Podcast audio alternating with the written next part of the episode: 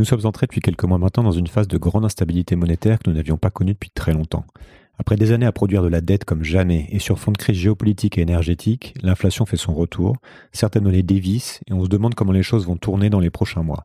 Par ailleurs, les banques centrales semblent démunies et se sentent aussi fragilisées par le choix cornélien entre récession et inflation et aussi par l'émergence du Bitcoin.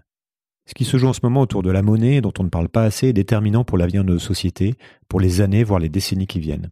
Dans cet épisode, je parle avec Yorick de Montbine afin de comprendre cette situation inédite. Bonne écoute. Je ne sais pas si vous êtes au courant, mais le monde, il vous attend pas. Le monde, il bouge. Et il bouge vite. Bienvenue sur Sismic. Rien de tout ça n'est réel. Qu'est-ce que le réel? Quelle est ta définition du réel? Chaque génération, sans doute, se croit vouée à refaire le monde. Notre savoir nous a fait devenir cyniques. Nous sommes inhumains à force d'intelligence. L'humanité est menacée dans ses fondamentaux. Tu dois trouver dans tes rêves l'avenir pour lequel tu as envie de te battre. Bonjour Yorick. Salut Julien. Euh, alors, nous, on va parler ensemble de monnaie, d'inflation, de taux directeurs, de crypto, euh, pour tenter bah, de comprendre ce qui se joue en ce moment sur, euh, sur ces sujets-là. Parce qu'on sait les problématiques monétaires en fait sont souvent incomprises, débattues même entre économistes, on va en parler, et pourtant elles sont absolument centrales dans le fonctionnement des économies et de nos sociétés plus largement. Donc on va essayer d'y voir un peu plus clair, notamment parce bah, qu'en ce moment il se passe vraiment plein de choses. On a plein d'actualités chaudes qu'on a du mal à décrypter. Est-ce que tu peux commencer par te présenter brièvement et m'expliquer notamment pourquoi tu euh, en es venu à t'intéresser à ces sujets-là et quelle est ta légitimité pour pour en parler aussi? Alors, j'ai 47 ans. Actuellement, je suis haut fonctionnaire. Euh, je suis conseiller référendaire à la Cour des comptes. Euh, conseiller référendaire, c'est un des trois euh, échelons, enfin des trois grades de la, des magistrats à la Cour des comptes. J'avais commencé ma carrière par ça, et ensuite j'ai fait un passage en politique en étant euh, conseiller de Fillon à Matignon pendant trois ans, et ensuite un passage dans euh, l'industrie, euh, dans le pétrole, chez Total, dans six ans, deux ans au Nigeria et quatre ans au siège sur des sujets de d'exploration-production en, en, Afrique. et j'ai découvert le Bitcoin en 2016 et c'est devenu une passion. Euh, j'avais déjà un peu euh, étudié et enseigné l'économie, euh, notamment à Sciences Po. et je m'intéressais au sujet de monnaie et aussi aux théories philosophiques autour du thème de la liberté. Et plus tardivement, je me suis intéressé aux nouvelles technologies. Et quand j'ai découvert Bitcoin, je me suis rendu compte que, en fait, ça, ça, c'était une bonne synthèse entre ces différents centres d'intérêt. Et donc, j'ai accroché assez vite euh, et c'est devenu un, une, une, passion. Je trouve que le monde va très très mal et que Bitcoin en fait est un des rares motifs d'espoir. Euh, c'est une des rares raisons pour lesquelles on peut encore espérer que l'humanité puisse euh, se euh, se sauver en fait. Ok. pas dans le bah, sens de s'enfuir, mais dans le sens se, se résister résister à l'effondrement. Bah c'est une assertion euh, hyper intéressante parce qu'on l'entend pas forcément euh, beaucoup, enfin en tout cas en dehors du petit milieu des, euh, des crypto-fans, on va dire. Donc ça va être intéressant de, de développer là-dessus et, et, de savoir pourquoi, pourquoi tu as cette, cette pensée, cette croyance. On va passer la première partie de l'interview à faire un peu de macroéconomie pour essayer de comprendre justement comment fonctionne la monnaie au sens large, parce que quand on parle de crypto-monnaie qui est encore plus ta spécialité, il faut comprendre ce qu'est la monnaie. Et, euh, après, c'est intéressant de mettre tout ça en perspective et de voir justement ce qui se passe autour du Bitcoin, pourquoi ça existe, pourquoi tu dis que c'est euh, un sujet important. Alors, je voudrais qu'on commence par faire un petit exercice. Euh, c'est un essai, on va, voir, on va voir si ça fonctionne, de définition rapide des termes, en mode un peu ping-pong, des termes dont on va parler, parce qu'il y a pas mal de choses, et l'idée c'est de, répondre en fait à ces quelques questions euh, simplement, voilà, et on pourra développer ensuite. Pas forcément des questions simples, tu vas voir, mais euh, voilà, c'est toujours voir comment, intéressant de voir comment on synthétise. Alors, d'abord, comment, comment tu définirais l'argent? Qu'est-ce que la monnaie? Alors moi j'aime pas tellement utiliser le terme argent, je trouve qu'il est vague, je sais même pas très bien ce qu'il veut dire, et le terme de monnaie me, semble bien plus adapté. D'ailleurs en, économie on parle jamais d'argent, on parle de monnaie en théorie économique. Euh, euh, donc la monnaie, la définition est relativement simple, c'est un, moyen d'échange communément utilisé, un intermédiaire d'échange communément ou universellement utilisé. Comment est-ce que la monnaie est créée aujourd'hui? Aujourd'hui, la monnaie elle est créée de deux manières. D'abord par les banques centrales, euh, qui créent de la monnaie physique, le, cash, l'argent liquide, et de la monnaie qu'on appelle euh, monnaie banque centrale, qui est dématérialisée, mais que le grand public n'utilise pas, qui sert aux échanges interbancaires. Donc ça, c'est le premier moyen, par les banques centrales. Et le deuxième moyen, c'est par les banques commerciales quand elles émettent des crédits. Quand tu souscris un emprunt pour euh, acheter ton appartement, eh bien l'argent, euh, là au sens de, ressources que la banque te donne pour acheter ton appart, eh bien cette monnaie est créée à partir de rien par la banque, par un jeu d'écriture euh, comptable. C'est donc de la monnaie virtuelle. La vraie monnaie virtuelle, c'est ça. Oui, ce qui, est, assez incompris, on y, reviendra aussi, je pense, pour, pour expliquer comment ça marche euh, plus en détail. Comment est-ce que le cours d'une devise, sa valeur par rapport aux autres monnaies, bah Aujourd'hui, on est en régime de taux de change flottant, c'est-à-dire que c'est le marché qui détermine les, cours des devises les unes par rapport aux autres. Il y a un immense marché mondial des monnaies qui s'appelle le Forex, qui représente d'ailleurs en fait un gigantesque casino spéculatif. C'est totalement démentiel les montants qui circulent, qui est assez inconnu du grand public et qui détermine donc le prix de chaque devise l'une par rapport à l'autre. Et ça, c'est, ça date du début des années 70. Avant, il y avait des systèmes différents. Et ça bouge en fonction euh, de l'offre et de la en demande. fonction de quels critères De l'offre et de la demande, sachant que l'offre et la demande peuvent être manipulées par les interventions des banques hmm. centrales. D'accord. Est-ce que tu peux me dire euh, quelques mots, et, pareil, on pourra s'étendre sur les accords de, Bretton Woods et surtout sur la, fin de ces accords en 1972 et sur ce que signifie cet événement en fait pour l'ensemble de l'économie mondiale? Oui, alors avant peut-être, je pense que pour bien comprendre Bretton Woods, il faut d'abord comprendre ce qu'était l'étalon or, qui est un système auquel l'humanité était arrivée très progressivement euh, au cours des siècles et qui s'est effondré en 1914. Et en gros, c'était l'émergence d'une monnaie mondiale qui était l'or, euh, par, un tâtonnement de marché, pas du tout par des, décisions euh, des États.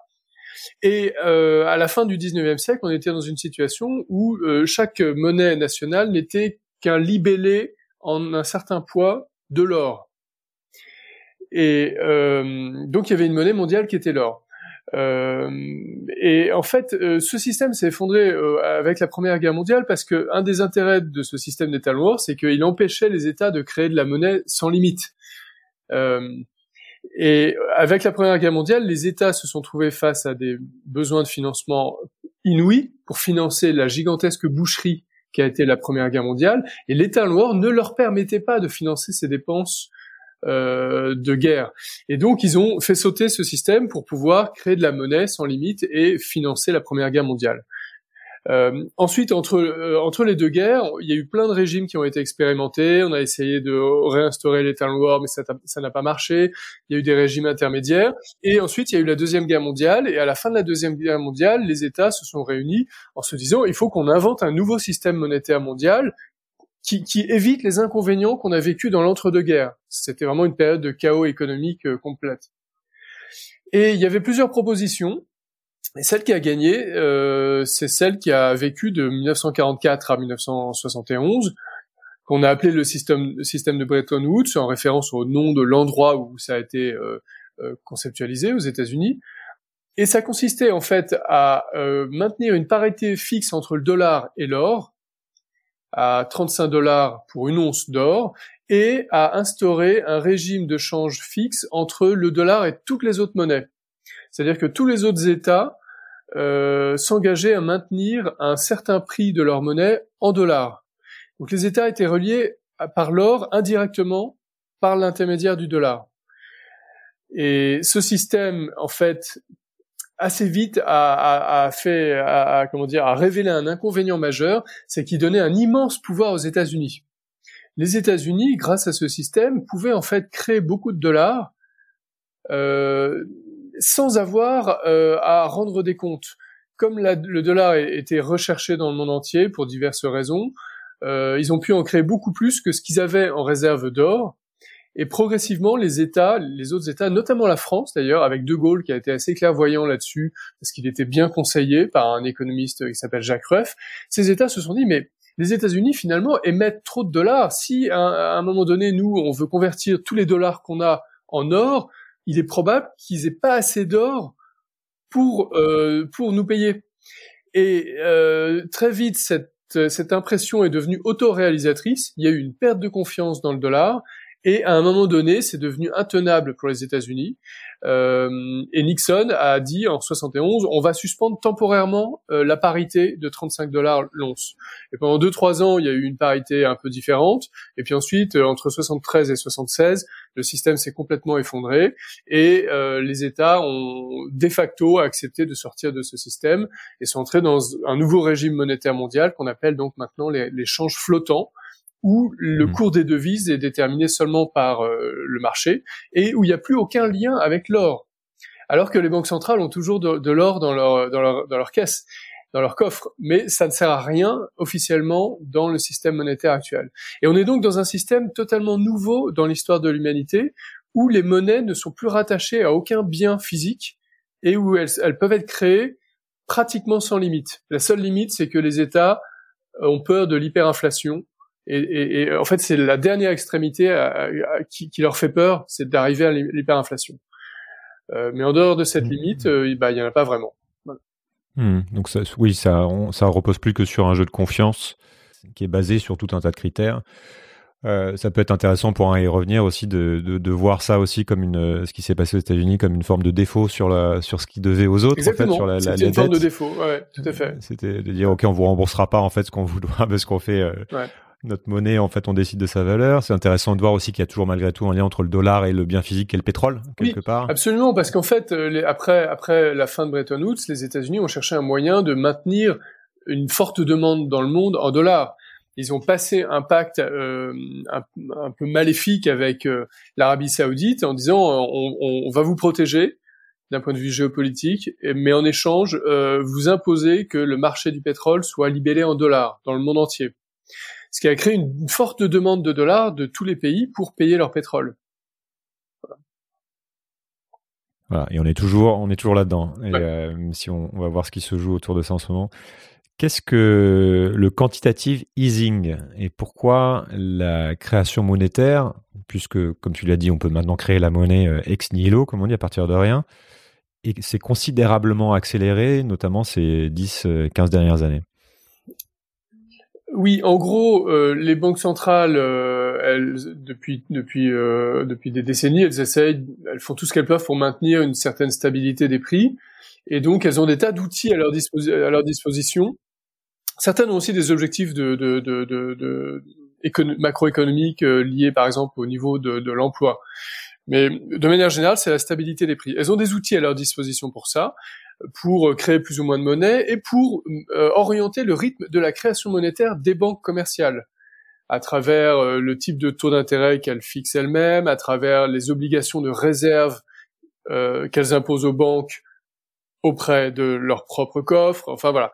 Et face à la crise de 2008, la grande crise financière et économique, où l'activité mondiale s'est effondrée d'un seul coup, les banques centrales ont décidé de faciliter beaucoup plus de création monétaire qu'avant pour, en gros, mettre de l'huile dans les rouages et inciter les acteurs économiques à euh, produire, consommer, investir, etc.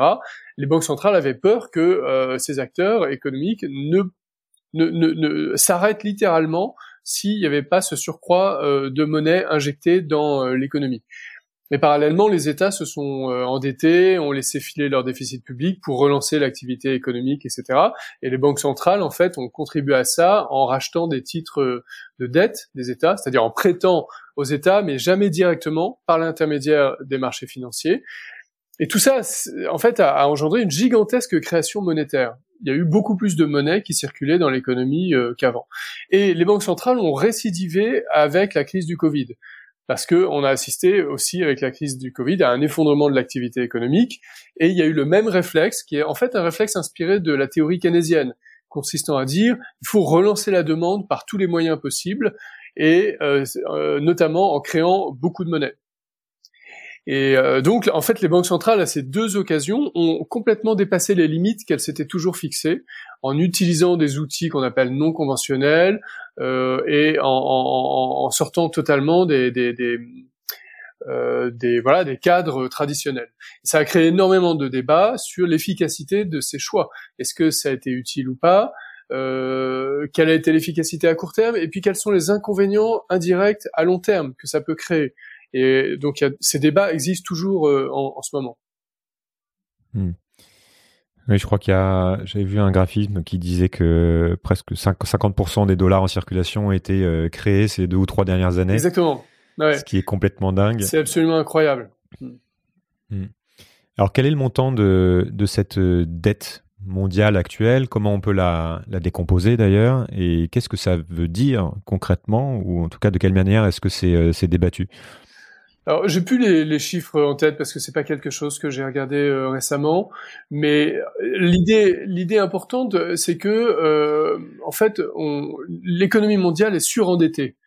Euh, donc, à la fois les États, les entreprises et les particuliers, dans des proportions inouïes qu'on n'avait jamais vues avant, notamment euh, en dehors de circonstances exceptionnelles comme des guerres mondiales, par exemple.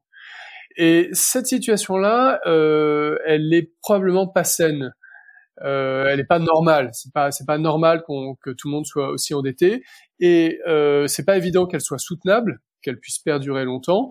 Et la cause, on peut assez facilement l'identifier. C'est le régime monétaire dans lequel on est, où on peut créer de la monnaie facilement. Euh, où les taux d'intérêt, de manière générale, euh, sont très faibles par rapport à l'histoire de l'humanité. Hein. Euh, beaucoup plus faible que ce qui serait probablement dans un régime monétaire différent où on peut pas créer de monnaie sans limite et où le coût ou le prix du capital serait plus élevé. Et donc c'est pas sain euh, pour plusieurs raisons, euh, mais notamment parce que ça donne un pouvoir exorbitant à certains acteurs, et ce qui pose des problèmes philosophiques et politiques et, moraux. Par exemple, ça facilite des transfert de pouvoir d'achat relatif entre acteurs en faveur des plus riches au détriment des plus pauvres. Et euh, donc on pourra peut-être revenir là-dessus, mais c'est ce qu'on appelle l'effet Cantillon. Et pour moi, ça rejoint une idée qui m'est chère, c'est qu'on n'est plus vraiment dans un système capitaliste aujourd'hui.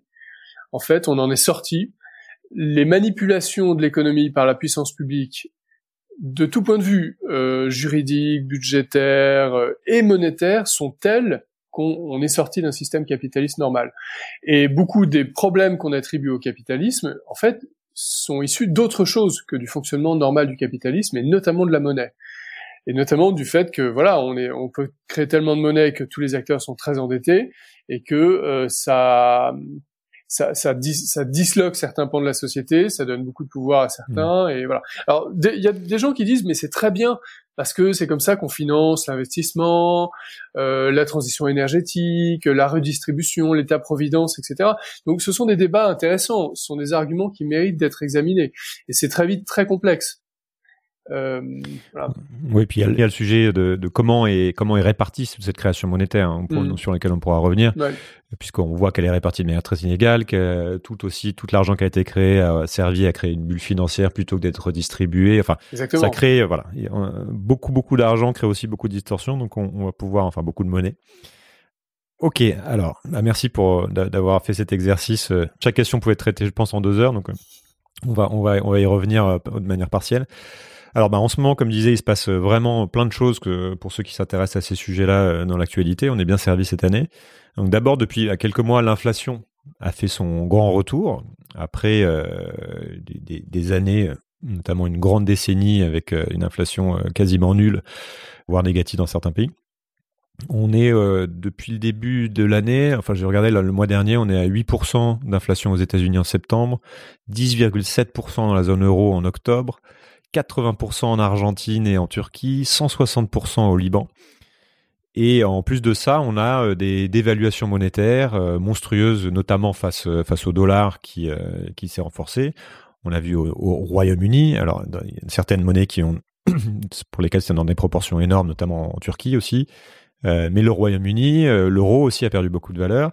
Et puis on a vu ce qui s'est joué chez nos voisins euh, britanniques avec euh, bah, notamment la première ministre anglaise qui a duré que 45 jours, euh, qui a été poussée dehors un peu, notamment parce qu'elle a fait chuter la monnaie, les marchés, etc. Est-ce qu'on peut commencer par, la, par revenir sur l'inflation? Qu'est-ce que c'est? Quelles sont les différentes manières peut-être de la décrire? Puisque on sait que quand on parle d'économie, c'est jamais science exacte. Qu'est-ce qui se passe en ce moment? Comment ça se passe? Est-ce que c'est grave ou pas? Comment toi tu cadres le sujet? Alors effectivement, l'inflation c'est un sujet euh, vraiment central dans l'actualité euh, et en même temps qui fait l'objet de réflexions économiques et philosophiques depuis des siècles. Ça fait vraiment des siècles. Il y a un grand penseur du XIVe siècle, par exemple, Oresme, qui a beaucoup travaillé euh, là-dessus. Euh, et pendant pendant des siècles, l'inflation, c'était euh, ce terme d'inflation désignait l'augmentation de la masse monétaire. Et cette définition a changé au XXe siècle, euh, à peu près au, dans la première moitié du XXe siècle ou au milieu du siècle, et c'est devenu l'augmentation du niveau général des prix. Mais il me paraît vraiment important de rappeler que ce glissement sémantique n'est pas neutre.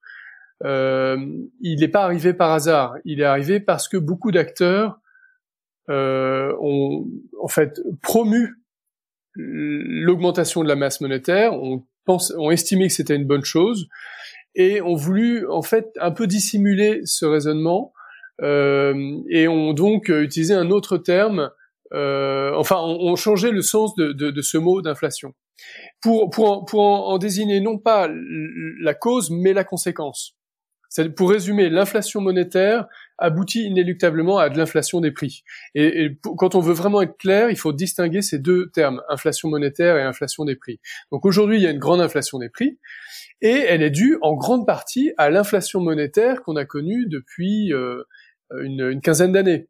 Et ça, ça fait des années que certains économistes le prédisent, essentiellement les économistes du courant autrichien. Euh, depuis une dizaine d'années, ces économistes disent, mais en fait, on crée tellement de monnaie que ça va forcément engendrer une augmentation des prix massive. Et on la constate déjà sur certains marchés, puisqu'il y avait une explosion du prix de l'immobilier, des actions, du marché de l'art, etc., depuis euh, une quinzaine d'années, qui était la conséquence de l'inflation monétaire. Et donc ce qu'on voit aujourd'hui, l'augmentation des prix à la consommation, n'est que la dernière étape de ce processus parfaitement inéluctable, accéléré évidemment par euh, la, la, guerre euh, en Ukraine et la, et, et la, crise du secteur énergétique. Et en fait, l'inflation des prix est toujours la résultante de plusieurs facteurs, dont l'inflation monétaire. Euh, et euh, quand on parle d'inflation des prix et qu'on dit si c'est bien ou c'est pas bien, en fait, c'est très vague comme comme comme analyse euh, parce qu'il peut y avoir des tas de raisons différentes. Euh, par exemple, euh, si, si on est dans un secteur donné et qu'à un moment donné euh, il y a une crise d'approvisionnement de matières premières dans ce secteur, bah les, forcément les prix de vente de ces objets vont augmenter. Euh, et ça, c'est un facteur parmi d'autres. Et quand on combine tous ces facteurs, on se retrouve avec le, le, le, le résultat euh, inflation ou, ou déflation monétaire euh, des prix.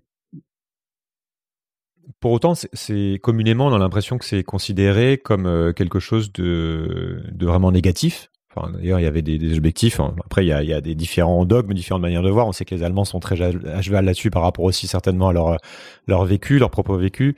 Ils ont connu l'hyperinflation. Euh, donc c'est quelque chose qui était, qui fait partie, je crois, des objectifs aussi de la, la Banque centrale. Dis-moi si je me trompe, hein, mais de, de maîtriser l'inflation, c'est même peut-être son mandat principal. La stabilité des prix. Ouais. La stabilité des prix. On sait aussi que c'est, il y a beaucoup de débats sur la manière dont tout ça est calculé. Je crois que par exemple l'immobilier rentre pas toujours dans les calculs. Enfin, c'est difficile d'y voir clair. Euh, pourquoi on a, dans quel, à partir de quel moment en fait ça devient inévitablement un, un problème? Euh, et puis, est-ce qu'il y a une dynamique particulière à ce qui est en train d'arriver maintenant? Parce qu'on a l'impression que c'est quand même très rapide. On comprend pas si euh, c'est directement lié à l'énergie, si c'est justement lié à la, problématique monétaire. Euh, puis après, on pourra parler aussi de la, réponse des banques centrales par rapport à ça pour comprendre euh la confusion qu'il y a autour de ça. oui, en fait, il y a des gens qui pensent qu'un petit peu d'inflation, ça va, c'est utile et qu'il faut juste faire attention que cette inflation monétaire, enfin pardon, cette inflation des prix échappe au contrôle des autorités. Ça, en fait, c'est plutôt la pensée dominante. La plupart des économistes actuellement sont d'accord là-dessus. Moi, je suis pas vraiment convaincu par cette analyse-là, euh, mais voilà, c'est ce que pensent les gens. Et là, en fait, si on se met à leur place, donc la question clé, c'est à partir de quand l'inflation devient incontrôlable? Et quand elle devient incontrôlable, ça, c'est un problème majeur parce que ça perturbe profondément le fonctionnement de l'économie. Ça perturbe le système d'information des prix. L'économie de marché a un système d'information, c'est le système des prix, qui, rend, qui, qui, permet à chaque acteur économique de prendre des décisions euh, en donnant des signaux sur la rareté relative des, des, des, ressources euh, et des biens. Et quand les prix se mettent à varier de manière euh, imprévisible euh, et notamment à augmenter très rapidement, eh bien en fait ce système d'information des prix est profondément vicié et il perturbe donc tout, tout le fonctionnement de l'économie. Euh, et euh, c'est encore plus le cas quand l'inflation devient de l'hyperinflation. Et ça, à ce moment-là, c'est gravissime. Ça veut dire que euh, bah, les prix peuvent doubler dans la journée, et ça arrive de temps en temps. C'est arrivé donc en Allemagne dans les années 20, 30 en Autriche, euh, au Venezuela, ce qui se passe au Liban, au, Liban, au, Liban, au Zimbabwe aussi. et ça, ce sont des cas qui sont parfaitement documentés d'un point de vue historique. Ce sont des épisodes d'effondrement instantané de la civilisation. C'est vraiment ça qui se passe. C'est-à-dire que du jour au lendemain, enfin en quelques jours, ta préoccupation quotidienne, ça va être de survivre. Alors que tu étais dans la civilisation la plus évoluée de l'histoire de l'humanité, tu vois. Tu étais à Vienne euh, en, en 1925 et d'un seul coup, ta préoccupation, c'est de survivre. Et tu vas vendre ta montre, euh, ce, les, les, les, les, bibelots que, dont tu as hérité de ta grand-mère, tout ça, tu vas les vendre pour t'acheter de la nourriture. Et, et ton voisin, tu vas le suspecter de, de te piller et de t'agresser la nuit parce que lui-même devra euh, survivre et donner de la nourriture à ses enfants. C'est ça l'hyperinflation. Et ça, euh, d'un point de vue historique, on montre assez bien que ces cas d'hyperinflation arrivent exclusivement euh, quand les banques centrales ont créé trop de monnaie. C'est toujours comme ça, toujours comme ça. Et donc la question pour nous, c'est aujourd'hui, l'inflation des prix est en train d'augmenter. Est-ce qu'elle va pouvoir être contrôlée? Et si elle ne peut pas être contrôlée, est-ce que ça va déboucher sur de l'hyperinflation?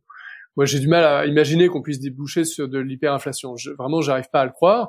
Mais en même temps, la manière dont est gérée la monnaie aujourd'hui est tellement absurde qu'on peut, on peut rien exclure. Et puis, il y a aussi autre chose, c'est que pour arrêter l'inflation des prix, il faut prendre des mesures extrêmement douloureuses d'un point de vue politique.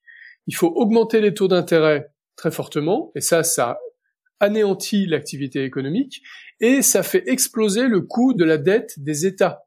Les États étant extrêmement endettés, si le taux d'intérêt augmente, ça peut créer un cataclysme dans les finances publiques. Et donc, il y a une résistance politique immense vis-à-vis des banques centrales à l'augmentation des taux d'intérêt. Donc, depuis quelques mois, elles augmentent les taux, mais probablement, elles vont pas pouvoir aller euh, beaucoup plus loin que ça. Et donc, il y a un gros risque pour que l'inflation des prix, qui semble maîtrisée à certains stades, en fait, reprennent. Et ça, c'est inquiétant. Et en même temps, on a une bouée de sauvetage. Ce sont les crypto-monnaies qui sont euh, rares et qu'on peut pas créer sans limite, notamment le Bitcoin. Alors, je voudrais revenir sur cette euh, réaction des banques centrales euh, et, et, regarder ce qui se passe. Tout à l'heure, tu avais quelque chose d'intéressant qui était qu'on était sorti d'un système capitaliste, en fait, qui fonctionnait normalement. Et ça fait plusieurs fois que j'entends ça, notamment de pas mal de gens qui disent que depuis 2008, les marchés financiers ne fonctionnent plus correctement et que seuls, euh, puisque en fait on a, on est sur une logique de too big to fail, c'est-à-dire euh, vous ne pouvez pas vous effondrer, on va, les banques centrales sont derrière euh, et vont euh, et vont empêcher en fait l'effondrement du système. Et du coup, ça a alimenté une, c'est presque une crise de la confiance inversée. On s'est dit, ok, ça ne peut pas s'effondrer, donc on va, donc les bulles se créent sur cette base-là. Qu'est-ce que tu, ce que tu peux revenir là-dessus pour qu'on comprenne bien? Et euh, est la et puis après on parlera, je pense, dans un deuxième temps déjà de, comment les banques centrales réagissent et pourquoi en fait on est arrivé à euh, ce, cet état de fait qui est que à chaque fois que euh, les patrons de banques centrales ouvrent la bouche, ça fait bouger les marchés comme s'il y avait plus que ça qui comptait. Alors, je crois qu'on n'est plus dans un vrai système capitaliste pour plein de raisons, hein, mais je ne peux pas toutes les détailler, mais notamment à cause du poids des prélèvements obligatoires, à cause du poids des réglementations euh, qui orientent dans les moindres détails chaque pan de l'activité humaine aujourd'hui, et à cause du pilotage de la monnaie et du secteur financier par les autorités. État, enfin gouvernement, banque centrale. Et par exemple, quand on parle de dérégulation à outrance de la finance, moi, ça fait beaucoup rigoler parce que c'est vrai qu'on a privatisé des choses par rapport au système presque socialiste qu'on avait avant. Mais par d'autres aspects, euh, on, on, sauve des acteurs financiers avec de l'argent du contribuable. Euh, on instaure des réglementations favorables pour certains acteurs financiers. On leur crée aussi certaines obligations particulières. Euh, et donc on oriente largement leur activité. Euh, on laisse des acteurs prospérer, devenir énormes, qu'on appelle too big to fail, on crée des aléas moraux, etc. Bref, on n'est pas du tout dans un système financier mondial euh, libre tel qu'il devrait fonctionner dans un système capitaliste normal. Euh, et, et, surtout parce que les banques centrales euh, orientent l'activité de ce secteur financier par leur politique monétaire. Euh, quand elle crée beaucoup de monnaie, ça avantage les acteurs financiers qui ont accès à cette ressource et qui ensuite peuvent créer des services, euh, des produits financiers, etc. Et donc ils en profitent. Et c'est pas du tout ça le capitalisme. Et, euh, et, et les banques centrales, euh, c'est très ironique de voir à quel point les marchés financiers mondiaux sont rivés au moindre mot des déclarations des, banquiers centraux. C'est pas du tout comme ça qu'un système capitaliste doit fonctionner. Un, un, un bureaucrate non élu dont euh, une virgule mal placée dans une phrase va déclencher une crise financière, est-ce qu'on croit vraiment que c'est ça le capitalisme? En fait, c'est totalement absurde. On est dans, on n'est pas dans un système capitaliste. Euh, et quand on critique les crypto-monnaies qui sont très volatiles parce qu'une une personnalité fantasque peut les manipuler, effectivement, c'est très regrettable. Mais est-ce qu'on se pose cette question pour les marchés financiers et les banquiers centraux? Tu peux expliquer pourquoi euh, un mot de Jérôme Powell, président de la, Banque centrale américaine, fait bouger les marchés vers le haut, vers le bas? Parce que en fait, les, banques centrales prétendent piloter les anticipations des acteurs économiques. Euh, L'inflation euh, et une partie de l'activité économique dépend en fait des prévisions des acteurs économiques qui vont décider de est-ce qu'on investit ou pas, est-ce qu'on est-ce qu'on embauche ou pas, etc. Et donc, est-ce qu'on va acheter des actions dans telle entreprise euh, Est-ce qu'on va s'endetter ou pas Et on est obligé de faire des calculs sur le futur, sur l'avenir. Et dans, un, dans, une économie saine, bah, les gens font des calculs avec les, les infos dont ils disposent. Euh, mais dans une économie malsaine comme la nôtre, les gens sont obligés de prendre en compte les décisions des pouvoirs publics qui ont d'énormes impacts, décisions budgétaires et fiscaux côté gouvernement, et décisions monétaires côté banque centrale, qui orientent le niveau moyen des taux d'intérêt pour résumer. Or, le taux d'intérêt, c'est le prix le plus important de l'économie humaine. C'est le prix du temps et c'est le prix du risque. Dans un système capitaliste, le taux d'intérêt moyen est fixé par le marché, par l'offre et la demande de capitaux, en fonction de plein de paramètres, la confiance des gens, l'aversion au risque, le dynamisme de l'activité, etc. C'est ça le capitalisme. Mais dans notre système, les taux d'intérêt sont surdéterminés par des décisions de quelques bureaucrates non élus et sans responsabilité politique.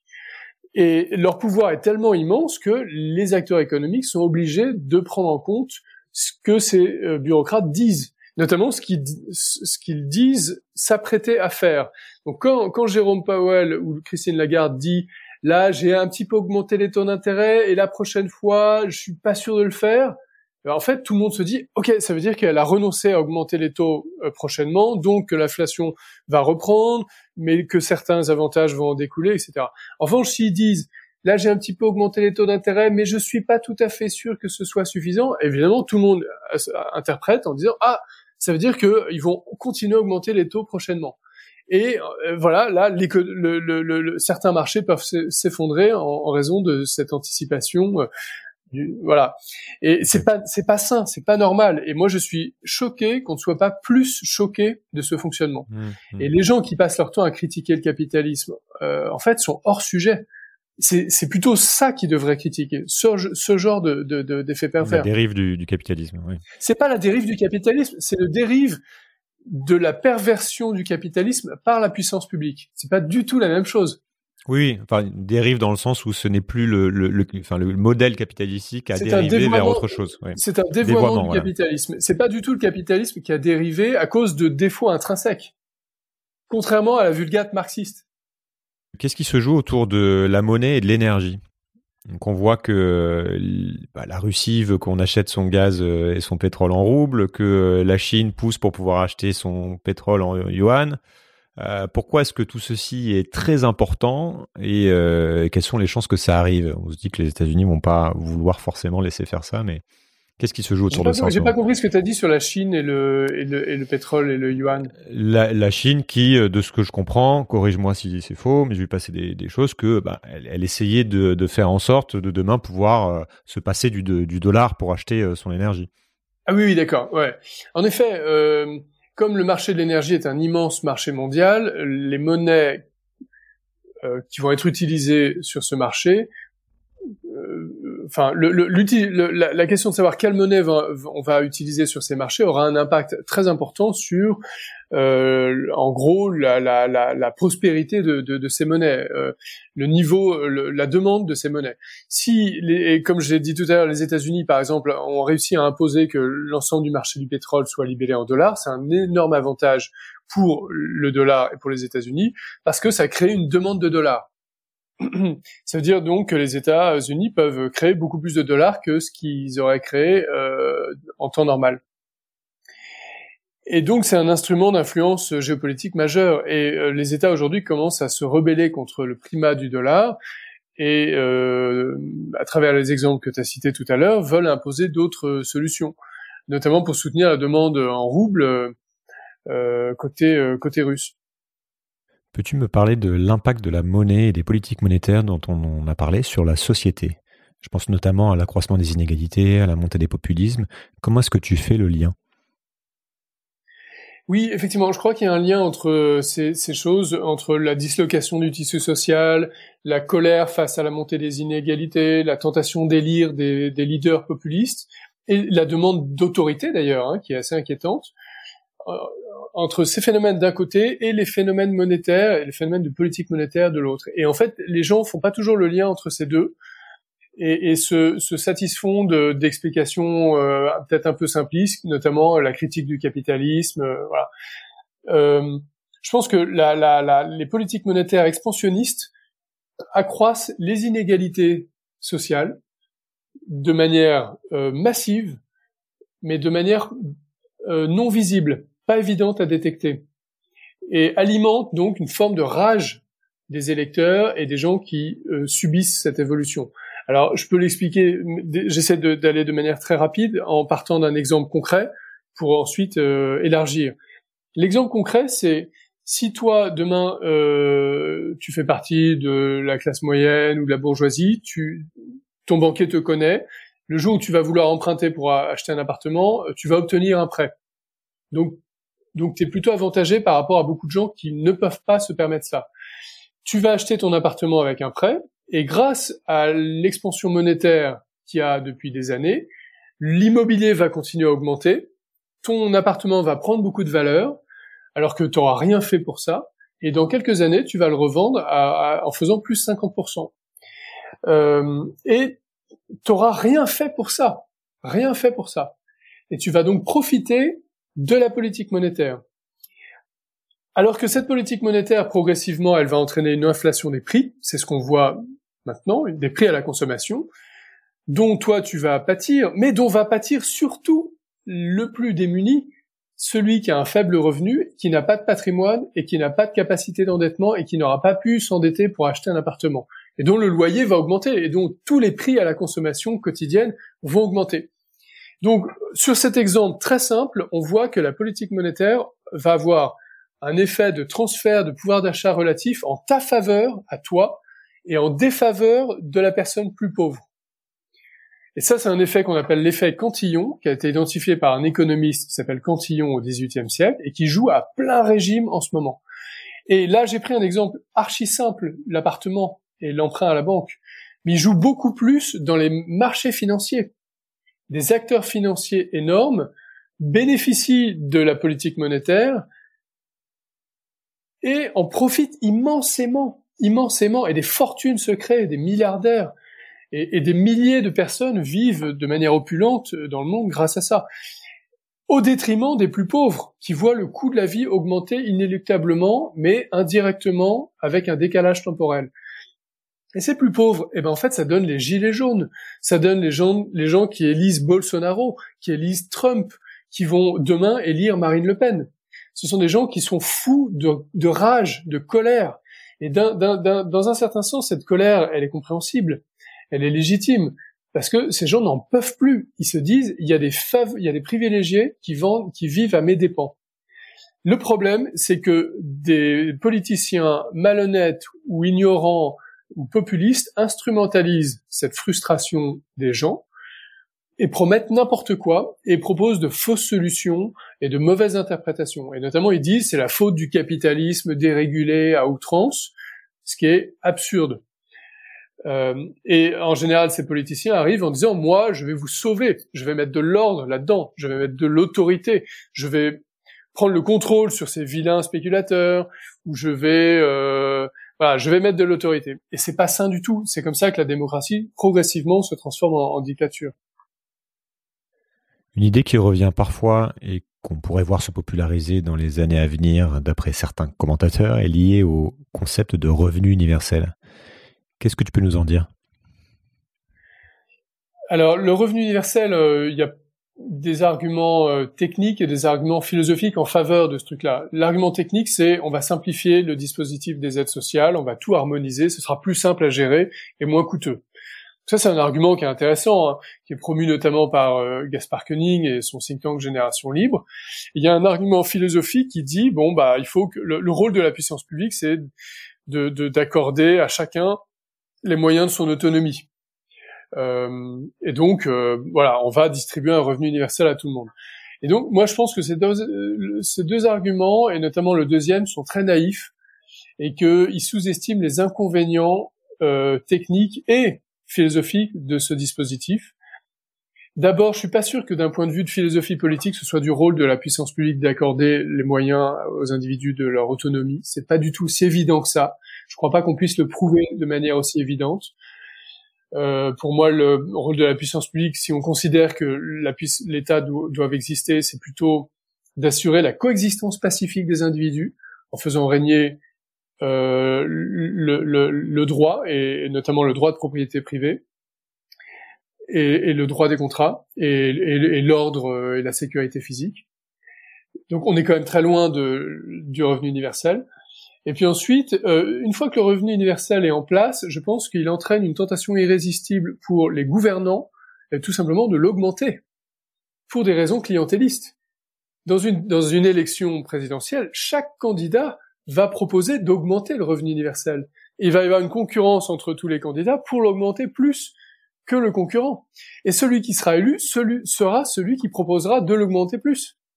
Et c'est comme ça que progressivement on se retrouve avec une nouvelle forme de socialisme non assumé, non avoué, non explicité. Donc je pense que euh, on devrait faire un peu plus attention quand on réfléchit à, ces sujets et ne, pas tomber dans le panneau de voilà, des bons sentiments, de la simplification et de la générosité. Très bien. Euh, bah, comme on l'a dit, on pourrait passer, euh, on pourrait passer l'heure là-dessus sur ces sujets aussi, parce qu'il y, a des conséquences géopolitiques, il y a plein de choses qui se jouent. C'est hyper intéressant de regarder essayer de voir ce qui se, passe en coulisses. Euh, parlons crypto-monnaie et plus largement euh, monnaie numérique, euh, puisqu'il y a une confusion autour de ces termes, entre le Bitcoin et les autres aussi. Alors le Bitcoin a été créé à l'origine dans le but de créer une monnaie qui puisse se soustraire au contrôle des, euh, des banquiers centraux en partie. Tu pourras me développer là-dessus, mais je pense que est-ce qu'on peut parler de cette philosophie à l'origine euh, du Bitcoin et potentiellement d'autres crypto-monnaies? Et euh, peux-tu m'expliquer pourquoi, en fait, elle peut sembler de plus en plus pertinente, comme tu l'as évoqué à certains, alors qu'elle fait peur, au contraire, à d'autres, notamment donc les banquiers centraux et, les pouvoirs politiques. C'est vrai que le Bitcoin et les cryptos ont encore une image déplorable, euh, extrêmement sulfureuse, inquiétante, rebutante et même pour certains révoltante. Euh, beaucoup de gens sont encore très hostiles à cette invention. Et je pense que euh, ces réticences peuvent s'expliquer de plusieurs manières. Il y a d'abord la, méconnaissance, ce sont des sujets très complexes et nouveaux, donc c'est normal qu'on comprenne pas tout de suite. Ensuite, il y a des conflits d'intérêts. Il y a des acteurs qui qui n'ont pas intérêt à ce que ça prospère, mais qui le disent pas forcément de manière aussi honnête. Euh, et troisièmement, il y a de l'idéologie, c'est-à-dire il y a des acteurs qui ont très bien compris ce que font les crypto-monnaies et qui, pour des raisons philosophiques, ne veulent pas que ça se fasse. Euh, que font les crypto-monnaies, notamment que fait Bitcoin? Eh bien, ils donnent une nouvelle souveraineté financière aux individus. Ils, ils protègent les individus des excès euh, des États et des grandes banques sur leurs finances personnelles. Et ça, pour des raisons philosophiques, il y a des gens qui sont contre ce changement, cette avancée, qui pensent que la puissance publique doit avoir le contrôle de la monnaie parce que ça lui donne un contrôle sur l'économie, sur la société, sur la politique, sur les individus. Et que si on fait pas ça, c'est le désordre, le chaos, l'anarchie, le règne du vilain marché euh, capitaliste, etc. Et donc, il y a beaucoup d'idées reçues, de préjugés, de, sophismes qui circulent. Et alors, ça progresse. Il y a quand même des gens qui progressivement comprennent ce que c'est, d'où ça vient, ce que ça fait et pourquoi ça peut être positif pour l'humanité. Et pour revenir à ta question, en gros, qu'est-ce qui a motivé la création du Bitcoin? L'inventeur, dont on connaît toujours pas l'identité, a beaucoup écrit là-dessus. Hein, euh, dans ses textes, dans, dans, des dialogues, dans des posts de forum, dans des mails, il a bien expliqué sa démarche. Il disait en gros, moi je veux, il disait pas je veux créer une monnaie, il disait je veux créer un système de cash numérique. Et ça me paraît très intéressant de comprendre ça parce que Bitcoin c'est à la fois c'est un système de paiement et ce système de paiement est tellement révolutionnaire que les jetons numériques qu'on utilise pour faire des échanges au sein de ce système sont utilisables comme monnaie. Et c'est très important de comprendre ces deux aspects différents. À l'origine, c'est pas une monnaie, c'est un système de transfert de valeur. Et ça peut très bien euh, exister sans monnaie. Mais la manière dont il est sécurisé implique l'émission d'un jeton numérique et comptable rare qui possède toutes les caractéristiques objectives lui permettant d'être utilisé comme monnaie. Il est, et d'ailleurs, aujourd'hui, il n'est toujours pas une monnaie, le Bitcoin mais il est de plus en plus utilisé comme une monnaie par beaucoup de gens, et beaucoup de gens pensent qu'il sera de plus en plus utilisé comme monnaie, et c'est autoréalisateur. Plus les gens pensent que ce truc est robuste techniquement, va se développer et va être demandé, et plus il va être intéressant d'en détenir, au début pour épargner, et plus tard pour l'utiliser comme intermédiaire d'échange parce qu'on pensera que c'est plus efficace comme intermédiaire d'échange que les monnaies nationales en fait, que les monnaies étatiques. Et pourquoi est-ce qu'il voulait créer du cash numérique En fait, l'inventeur de, Bitcoin, il l'a dit très précisément. Il disait parce qu'aujourd'hui, à l'heure d'Internet, les transferts de valeur sur Internet sont euh, remplis de tiers de confiance, de gens qu'on voit pas forcément, mais qui servent à sécuriser le système qui permettent qu'on puisse transférer la valeur sur Internet. Le problème, c'est que ces tiers de confiance ont plein d'inconvénients. Ils prélèvent des coûts, ils créent des risques et ils prélèvent de l'information euh, sur les gens et donc ils, ils, en tirent un pouvoir excessif. Et donc ça donne beaucoup trop de pouvoir à ces tiers de confiance. Et qui sont ces tiers de confiance? Les banques, les organismes financiers et les États. Et donc pour des raisons à la fois d'ingénierie financière et des raisons philosophiques, il n'est pas sain qu'on donne autant de pouvoir à ces tiers de confiance. Et donc l'inventeur du Bitcoin s'inscrivait dans un courant de pensée qui existait bien avant lui, depuis le début des années 90, qu'on appelait les cypherpunks, qui disait il faut absolument qu'on mette la cryptographie au service de la protection de la vie privée, et il faut qu'on invente notamment une monnaie qui circule sur Internet sans tiers de confiance pour protéger les individus des excès des grandes entreprises, des grandes banques et des États. Simplement, c'était d'un point de vue technologique immensément complexe à réaliser, et la plupart d'entre eux ont renoncé, jusqu'à ce qu'un beau jour, un inconnu, l'inventeur de Bitcoin, réussisse cette prouesse d'inventer un système de cash numérique sans tiers de confiance, c'est-à-dire sans personne au milieu de l'échange, qui sécurise l'échange, mais qui en tire un pouvoir, et à qui on doit faire confiance. Et donc, il a, il a intégré des technologies qui existaient déjà, mais il les a intégrées d'une manière complètement nouvelle, à laquelle personne n'avait pensé avant et qui réalise cette prouesse. Il faut bien comprendre que c'est une prouesse technologique stupéfiante. Hein. C'est, Et à partir de là, il a ouvert tout un champ de recherche et d'application, et on s'est dit, bah, le truc qu'il a créé, essayons de l'appliquer à des choses non monétaires. D'où l'invention des autres crypto-monnaies, de la de, de l'ivresse euh, absolue de la blockchain, euh, etc., dans laquelle on patauge toujours en ce moment. Il faut comprendre qu'il y a une il y a une différence entre le Bitcoin et le reste de l'écosystème blockchain. Il y a beaucoup de confusion autour autour de ça. Euh, Est-ce que tu peux expliciter ce qui fait la, la particularité du, euh, du, du de l'entité Bitcoin en fait par rapport à tout le reste? Par rapport aux autres crypto-monnaies? Oui, par rapport au reste de l'écosystème, en fait. Par rapport à l'écosystème. Euh, enfin, par rapport aux autres crypto-monnaies, ouais, c'est ça. Ouais. Euh, alors, bon, toutes les autres blockchains et cryptos s'inspirent de Bitcoin sans forcément l'avouer. C'est-à-dire qu'elles reposent sur le même dispositif de sécurisation décentralisée, mais avec euh, des degrés divers et en assumant parfois un degré de recentralisation. Dans le système Bitcoin, personne n'a le pouvoir sur le dispositif.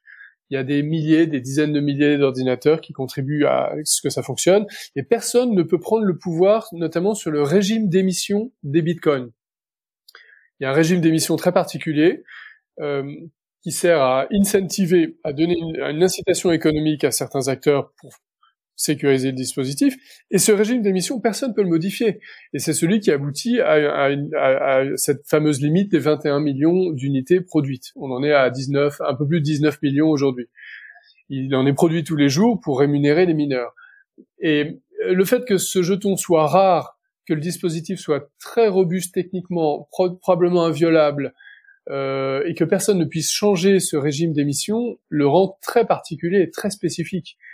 Surtout si progressivement les gens se disent ah bah ok je vois que ça fonctionne, euh, ça va être utilisé comme une monnaie plus tard, donc j'ai envie d'en posséder un petit peu dès maintenant.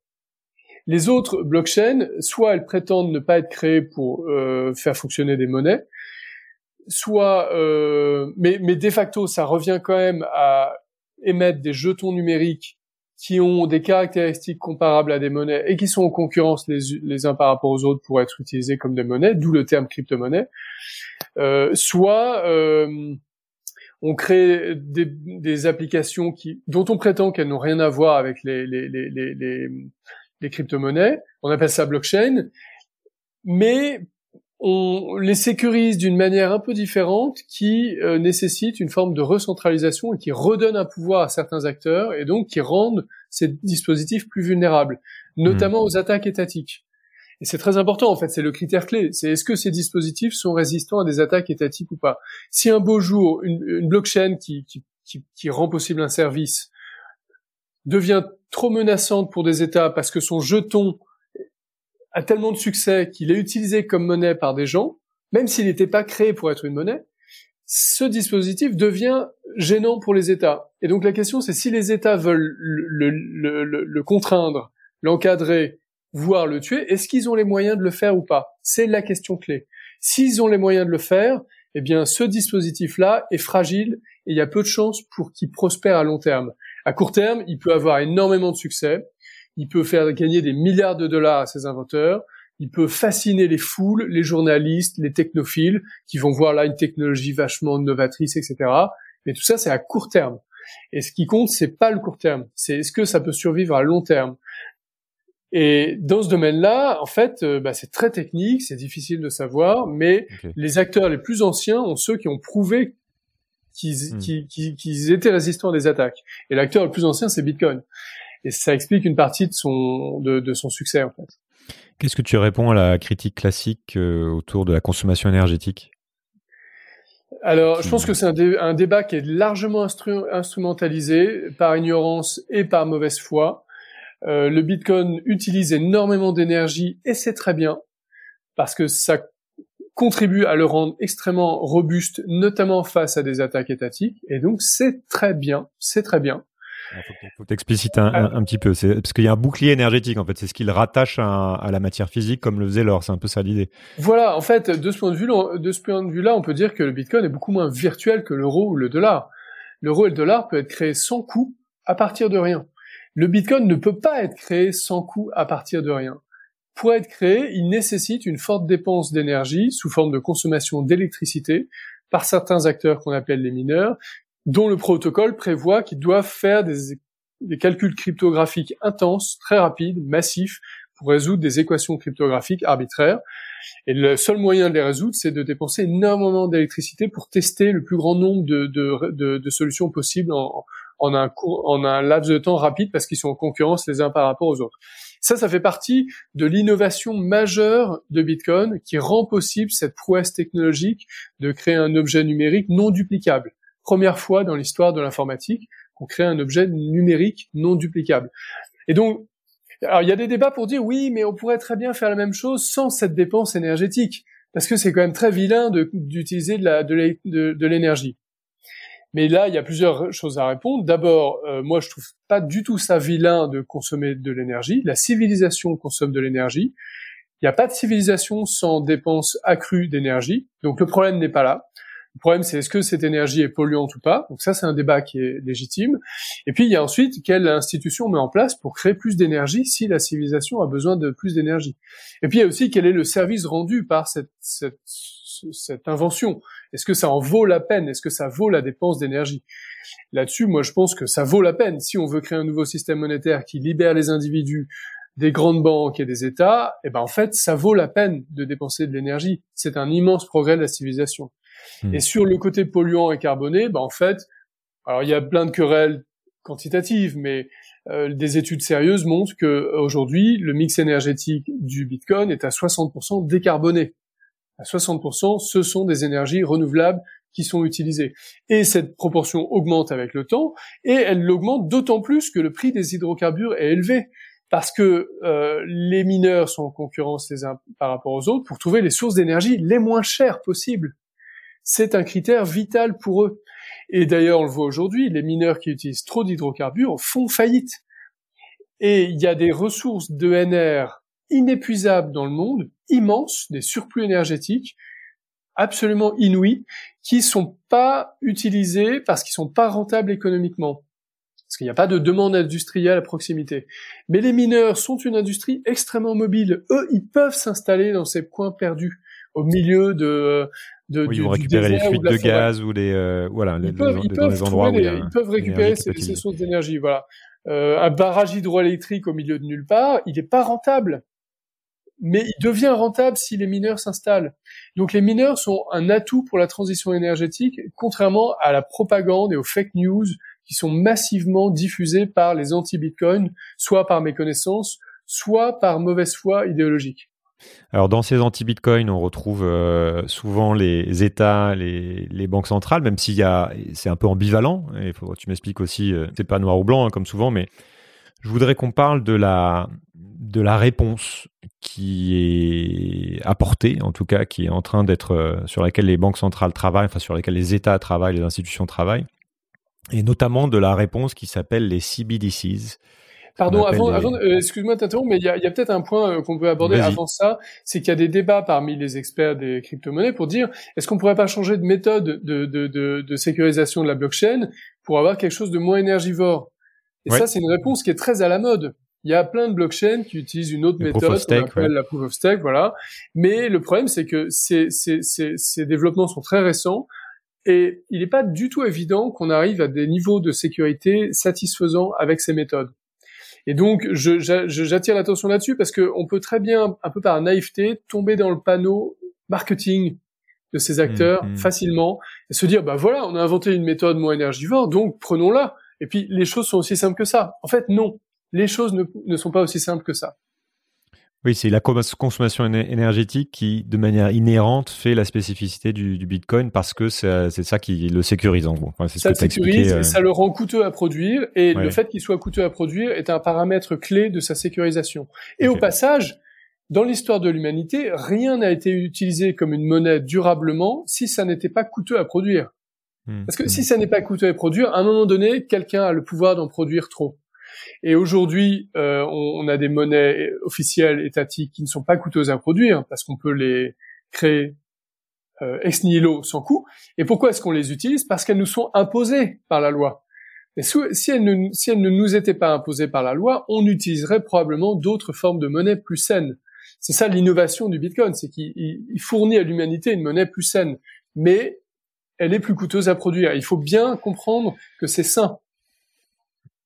Alors, alors, je voudrais qu'on parle de, de, de, la réaction des banques centrales. Donc, on a un peu, euh, euh, c'est-à-dire que les, les, les, États ont mis du temps à réagir, ont mis du temps à comprendre, et maintenant on arrive dans une situation où elles, elles se disent, c'est peut-être trop tard. En fait, euh, le génie est, est, sorti, on peut pas rattraper euh, le Bitcoin, et on n'a pas le contrôle. Du coup, donc on a une espèce de monnaie alternative qui se répand, qui euh, qui est de plus en plus populaire, qui échappe à notre contrôle.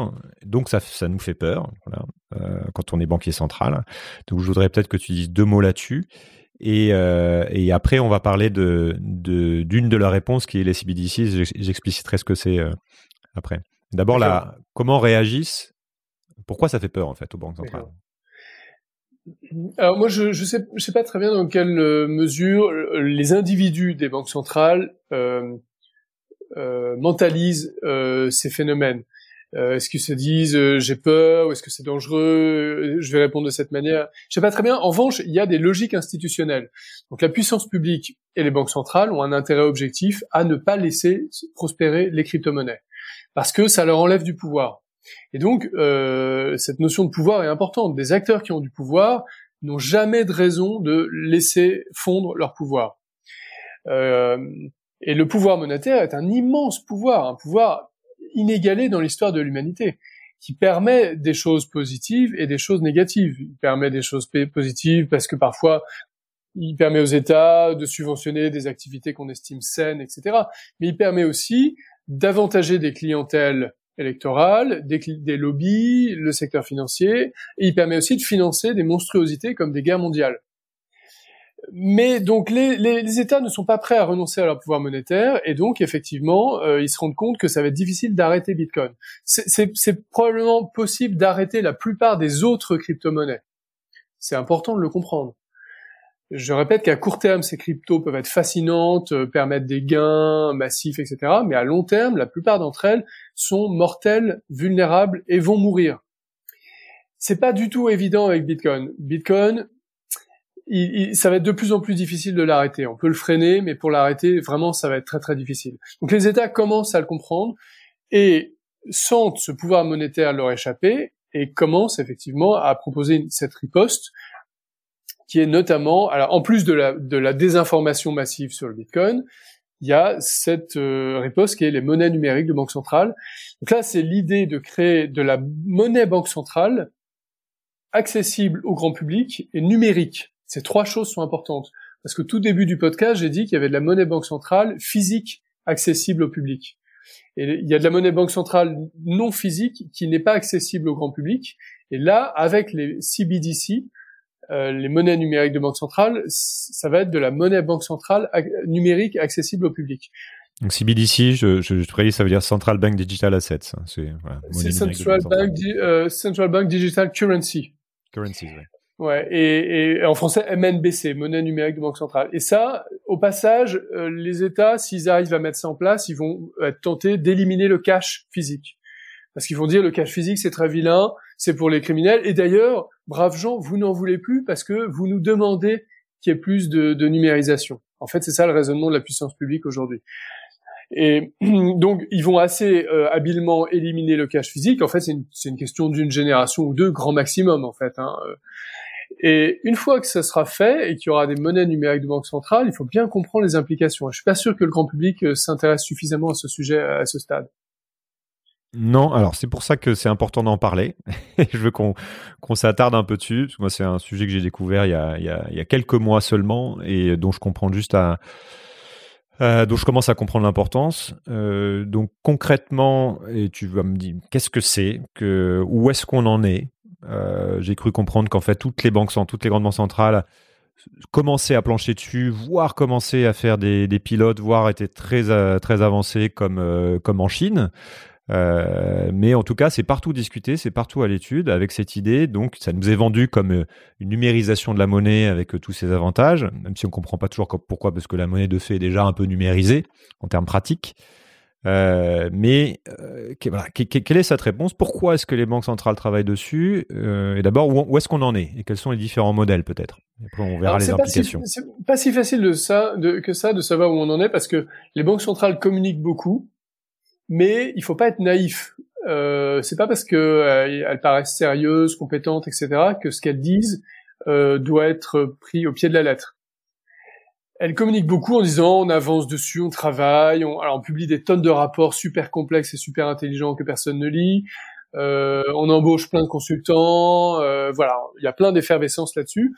Mais quand on, parle avec des insiders, des experts, des gens qui sont dans l'intérieur, qui travaillent sur ces sujets, en fait, c'est un sujet très complexe et il semble que ça ne progresse pas aussi vite que ce que disent les banques centrales.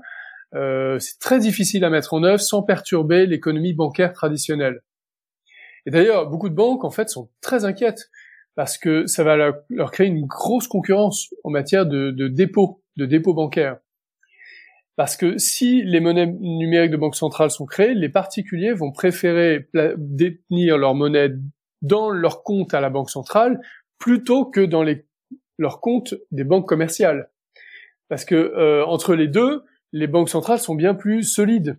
Elles ne feront pas faillite, alors que les banques commerciales peuvent faire faillite. Et il y a plein de cas dans l'histoire de, de la banque où il y a des faillites en fait, où il y a des crises financières et à un moment donné on peut plus sortir son argent. En France on a un peu perdu l'habitude de ça, mais c'est arrivé près de chez nous. Euh, en, en, Grèce, euh, les Grecs ils savent très bien ce que ça veut dire, ne plus pouvoir sortir son argent de la banque parce qu'il y a une crise financière. Et donc euh, les banques commerciales ont un peu peur de ça. Euh, mais malgré ces difficultés, le sujet progresse parce que la puissance publique a un intérêt à ce qu'il progresse. Et donc, euh, moi, je pense que ça finira par se mettre en place. Je sais pas très bien quand, mais euh, ça se mettra en place. Et c'est extrêmement inquiétant. Je pense que c'est un outil. je pense que c'est un outil potentiellement totalitaire et que il est urgent que les gens réfléchissent à ce que c'est, à ce que ça va permettre aux États. Ça va permettre deux choses un contrôle accru sur l'économie et un contrôle accru sur la vie privée des gens. Sur l'économie, parce que ça permettra de faire plus de relance de l'activité par l'inflation monétaire, beaucoup plus facilement qu'aujourd'hui. C'est-à-dire qu'aujourd'hui, euh, entre les banques euh, centrales et les particuliers, il y a plein d'intermédiaires. Et parfois, les intermédiaires gardent la monnaie qui est créée. Et donc, euh, ça n'arrive pas à l'objectif poursuivi par ces banques qui est de relancer l'activité. En revanche, avec la monnaie numérique de banque centrale, les banques centrales pourront bah, te dire, tiens, tu n'as pas assez consommé, je vais euh, diminuer ton, ton, ton, ton, le montant qui est sur ton compte bancaire si tu ne consommes pas euh, avant telle date tel type de produit dans tel type de secteur, de tel type de provenance. Et tu vas pouvoir ajouter à ça des critères politiques.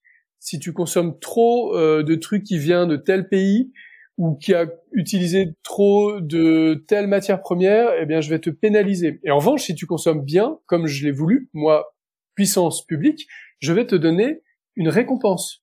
Je vais euh, te créer de la monnaie qui va tomber gratuitement sur ton compte. Donc, faut comprendre ce qui, ce qui, la grande nouveauté, ce serait que à terme, on aurait la, donc un outil qui permettrait aux, aux, États, aux banques centrales, de, euh, de tracer toute la monnaie, de traquer tous les échanges monétaires et potentiellement de les orienter. Donc, euh, sans aller jusqu'à imaginer que l'argent qu'on a déjà sur notre banque centrale va être bloqué, etc. Il peut y avoir une, quelque chose qui est beaucoup plus simple à concevoir, qui serait de l'ordre de OK, nous sommes en récession, nous allons donner à chaque citoyen 1000 euh, euros. Euh, mais puisque je vous donne ces 1000 euros, j'ai un certain droit euh, sur ces 1000 euros et vous allez, je ne vais vous autoriser à les dépenser que d'une certaine manière. Donc ça permet, pour les banques centrales, c'est une espèce d'outil idéal parce que ça permet de parfaitement contrôler l'allocation euh, de la monnaie qui va être créée, mais euh, on, voilà, c'est un autre monde. Quoi. Et ça, ça c'est le raisonnement vis-à-vis des particuliers, mais on peut tenir le même raisonnement vis-à-vis des entreprises. C'est-à-dire que euh, telle euh, grande entreprise est au bord de la faillite, et eh ben la, la, banque centrale va arriver et va dire, ok, je, je te sauve en, te, en, te, en, en alimentant ton compte euh, et je le fais beaucoup plus facilement que dans les conditions actuelles. Aujourd'hui, les banques centrales font déjà un peu ça, mais, de manière plus précaire, plus indirecte, plus imparfaite. Là, elles pourront le faire de manière plus systématique, plus fluide, plus instantanée. Et en contrepartie, elles diront, comme je t'aide, entreprise, eh bien, je peux pas te laisser faire n'importe quoi. Est-ce que c'est pas positif ça? Attends, attends, donc je, je, dois donc avoir un droit de regard sur ta gestion, ton activité. Je vais mettre quelqu'un à ton conseil d'administration avec un, un droit de vote bloquant. En d'autres termes, c'est une forme de nationalisation de l'économie indirecte. c'est une forme de socialisme 2.0. C'est le retour du, socialisme qui a fait la, la, preuve de son échec tout au long du XXe siècle par des moyens technologiques hyper sophistiqués et novateurs qui s'appuient sur des inventions euh, récentes, mais sans assumer le projet socialiste. C'est ça qui me semble malhonnête, c'est que ça revient à ça sans que ça soit proposé clairement. Et je reviens sur l'aspect vie privée, c'est-à-dire que effectivement, comme tu disais, les, moindres flux financiers des individus vont pouvoir être tracés, observés, contrôlés, interrompus, euh, manipulés instantanément par la puissance publique de manière beaucoup plus efficace et rapide qu'aujourd'hui.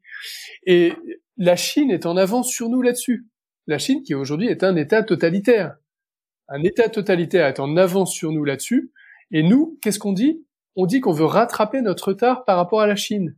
Est-ce qu'on qu'on comprend bien l'absurdité, la folie de cette affirmation? Alors, si je me fais euh, un peu l'avocat du diable, et je pense que c'est, ça va être la rhétorique euh, qu'on va, qu'on va entendre dans les prochaines années quand tout ça va nous être vendu. Euh, est-ce qu'on peut pas se dire qu'il y a quelque chose de positif là-dedans? C'est-à-dire que la, critique qui est faite autour de, aux entreprises, par exemple, ou, ou, à l'écosystème financier, c'est de dire, ok, l'argent public, on a créé énormément d'argent public et on passe par vous pour, en espérant qu'il euh, qu'il atteigne l'économie réelle et qu'il soit distribué ou, euh, ou potentiellement qu'il soit utilisé pour relancer l'économie d'un pays ou l'économie d'un continent. Et puis en fait, ça marche pas parce que euh, les entreprises jouent pas le jeu. On leur fait des ristournes, mais elles, elles, elles, elles augmentent, je sais pas, alors justement leur leurs salariés déjà les plus aisés, ou elles de aux actionnaires, ou elles font, elles mettent l'argent ailleurs en, en, dehors du pays. Du coup, on pourrait se dire, bah c'est super parce que on va pouvoir faire en sorte que cet argent qui est créé et qui vient euh, du contribuable, ou par exemple l'impôt, euh, soit euh, dépensé uniquement pour soutenir notre communauté, entre guillemets. C'est parfaitement logique, c'est tout à fait acceptable d'un point de vue logique comme raisonnement. Mais moi, je demande juste que les gens qui proposent ça soient honnêtes et disent il faut sortir de l'économie de marché et il faut une économie centralisée et planifiée et socialiste à ce moment-là, ces gens-là seront honnêtes et on pourra donc juger euh, leurs propositions de manière euh, de, manière honnête. Et l'autre problématique qui ressort, euh, qui revient à chaque fois qu'on parle aussi de, de, centralisation et de contrôle, c'est les dérives potentielles. C'est-à-dire que tout se passe bien quand on a un État bien géré, quand on a quelqu'un de responsable, d'éthique, etc. Mais des outils de contrôle de cette nature dans les mains de quelqu'un qui va faire n'importe quoi ou qui d'un État totalitaire, c'est là aussi que ça pose, euh, évidemment, les conséquences sont pas les mêmes. Oui, alors euh, en fait, ce raisonnement est à la fois juste et pas tout à fait juste. C'est-à-dire que, comme, tu dis, euh, si ces instruments sont aux mains de pouvoirs euh, sains, euh, respectables, hmm. modérés, c'est acceptable. Mais s'ils sont aux mains de pouvoirs malfaisants, autoritaires, dictatoriaux, etc., c'est problématique. Alors la deuxième branche de l'analyse est, est, est, claire, elle, elle, est évidente. Hein. Mais même la première, mais même la première branche, en fait, me me semble pas si évidente que ça. C'est-à-dire que il y a beaucoup de situations, et je pense que l'époque contemporaine le prouve bien, où euh, un pouvoir prétendument démocratique, humaniste, pluraliste, respectueux, tolérant, ouvert, progressiste, en fait, se comporte comme un dictateur. Je crois, sans avoir besoin de beaucoup développer ça, que l'époque contemporaine le prouve très bien. Euh, et donc, rien que pour cette raison, c'est pas du tout une bonne idée de fournir à ce type de pouvoir, même s'il est bienveillant en apparence, des outils potentiellement totalitaires. C'est pas du tout une bonne idée. Et là, c'est l'outil ultime de contrôle, hein, parce qu'on touche euh, au portefeuille des gens, à, donc à ce sont capables. Et, donc, pour beaucoup de gens, cet outil est un, un, un rêve, un, un, objectif prioritaire, un fantasme ces gens espèrent beaucoup que ce truc va être mis en place parce que ça va leur donner les moyens de réaliser leur euh, leur, fantasme de contrôle. Euh, et, donc c'est inquiétant. Euh, il faut, il est urgent que chacun comprenne ça, se renseigne, ne gobe pas la propagande des acteurs qui promeuvent ces outils, et se renseigne sur l'antidote, la bouée de sauvetage, qui est le Bitcoin. Parce qu'en fait, il faut bien voir que les monnaies numériques de banque centrale vont faire une publicité immense pour le Bitcoin. Très vite, les gens vont, vont, vont comprendre que euh, dans un cas, leur finance est manipulable, contrôlable, euh, et ils ne sont plus propriétaires de leur propre capital. Et dans un autre cas, ils sont souverains. Ils sont propriétaires d'eux-mêmes euh, et leur, Alors, et leur souverain vie dans, privée est dans- mieux dans la mesure où, où dans le dans le cas où on imagine que euh, le Bitcoin soit utilisable pour euh, pour des choses réelles, parce que j'imagine qu'il va y avoir une espèce de compétition à partir du moment où euh, les banques centrales disent ok maintenant on a cette monnaie numérique, vous n'avez plus le droit d'utiliser le Bitcoin, Exactement. qu'est-ce qu'on fait de ces Bitcoins? Donc il y a- il y a- Exactement. voilà. Les, les- il est très probable que, à mesure que les monnaies numériques de banque centrale se développent, les États, euh, se trouvant de plus en plus gênés par la concurrence des crypto-monnaies, essayent bah, de les éliminer autant que possible. Et donc, comme je disais tout à l'heure, ils vont probablement réussir à éliminer une bonne partie des cryptos s'ils le veulent, parce qu'elles sont vulnérables en termes de technique et de gouvernance. On peut mettre leur- leurs créateurs en prison, on peut euh, imposer des normes aux plateformes d'échange qui euh, stockent ces crypto-monnaies, notamment dans le cadre du proof of stake pour faire du staking, etc. En revanche, les États auront du mal à le faire pour Bitcoin. Et donc, même s'ils s'y attaquent frontalement, probablement ils n'arriveront pas à le détruire. Et les gens qui possèdent du Bitcoin et qui veulent continuer à l'utiliser, eh bien, basculeront sur le marché noir. Il y aura probablement un immense, une immense économie parallèle au niveau mondial où les gens utiliseront du Bitcoin. Euh, et puis il y aura aussi, comme ça commence à se dessiner, des États qui feront des choix différents, qui diront bah nous non, euh, notre stratégie c'est pas des monnaies numériques de banque centrale, c'est le Bitcoin. Et alors pour l'instant c'est des tout petits États que tout le monde méprise, euh, le Salvador, la Centrafrique, mais il n'est pas du tout impossible que ça se développe et que des États un peu plus importants, euh, pour des choix géopolitiques, se disent bah nous euh, le Bitcoin ça nous convient, euh, ça va ça va renforcer l'attractivité de notre pays. On est un pays pauvre, on va, on veut se développer, on, a besoin d'une monnaie saine. On s'en fiche de piloter nos individus, on veut, on veut, on veut développer notre pays. Quand, tu dis qu'on les méprise, c'est-à-dire qu'ils sont en dehors des euh, ils sont déconsidérés parce qu'ils sont trop petits, que leur économie est trop petite, mais c'est intéressant de voir aussi pourquoi ces États font le ont fait le choix euh, de basculer, enfin de faire. Je je connais pas le cas de, je connais plus le cas du Salvador, mais c'est devenu une monnaie officielle en fait. Au Salvador, en fait, ils, ont abandonné leur monnaie officielle il y a quelques années euh, pour euh, utiliser le dollar américain. Le problème, c'est que ça les rend vulnérables à la politique monétaire américaine, ce qui est quand même très problématique. Et donc, euh, ils ont, ils se sont dit, tiens, bah on va, en plus du dollar, on va adopter comme monnaie officielle le Bitcoin. Donc, ils ont fait une loi spéciale disant, euh, les commerçants n'ont pas le droit de refuser des paiements en Bitcoin. C'est ça le cours légal. On a l'équivalent euh, pour l'euro chez nous. hein. C'est dans la loi. Mais les commerçants qui ne sont pas équipés technologiquement, etc., euh, ils sont euh, ils sont pas obligés de le, de le faire. Donc il y a cette clause quand même un peu un peu raisonnable. Mais moi j'y suis allé, je l'ai vu concrètement au, au Salvador, tous les commerces modernes acceptent le Bitcoin parce que c'est obligatoire. Alors le Bitcoin n'est pas très utilisé aujourd'hui, ce qui est normal parce que d'abord ça reste un peu compliqué, et puis ensuite on est dans une phase où il est quand même plus rationnel de de- d'économiser ces Bitcoins si on pense que sa valeur va augmenter. Donc c'est normal qu'il soit pas utilisé comme intermédiaire d'échange euh, universel, même dans ces pays. Alors, comment tu vois évoluer, si on fait un peu de, fiction, comment tu vois évoluer les choses, euh, prenons la zone euro, entre euh, ce développement des CBDC, l'inflation, potentiellement la récession qui arrive, l'augmentation de la dette, comment, ça peut tout ça se dérouler jusqu'à ce qu'on arrive à cette mise en place que tu estimes probable de ces, monnaies numériques? Je pense que hum, la, puissance publique, historiquement, se saisit systématiquement de chaque grande crise pour renforcer son pouvoir. C'est comme ça que ça s'est passé dans l'histoire de l'humanité, et c'est tout à fait vrai dans la période contemporaine.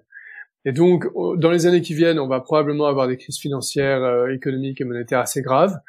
Et à chaque fois, la puissance publique les prendra comme prétexte pour accroître son pouvoir, et, no- et notamment, si possible, mettre en place l'euro numérique et au passage euh, renforcer euh, le fédéralisme budg- budgétaire.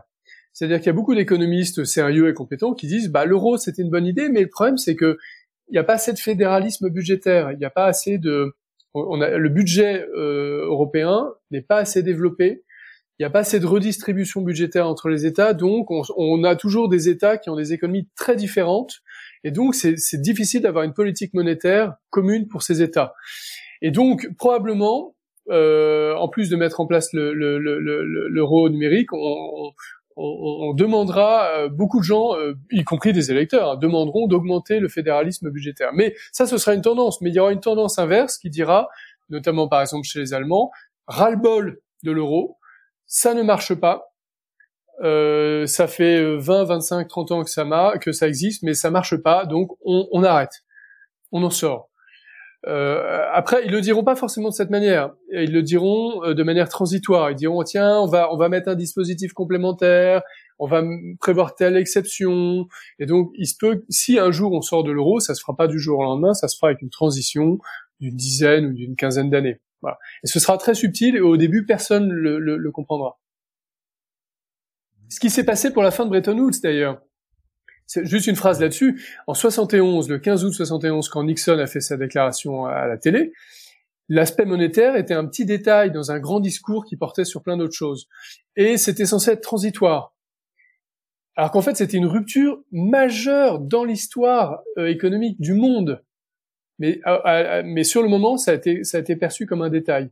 Et il y a eu une transition, et la vraie sortie s'est faite en 76, avec les, accords de la Jamaïque.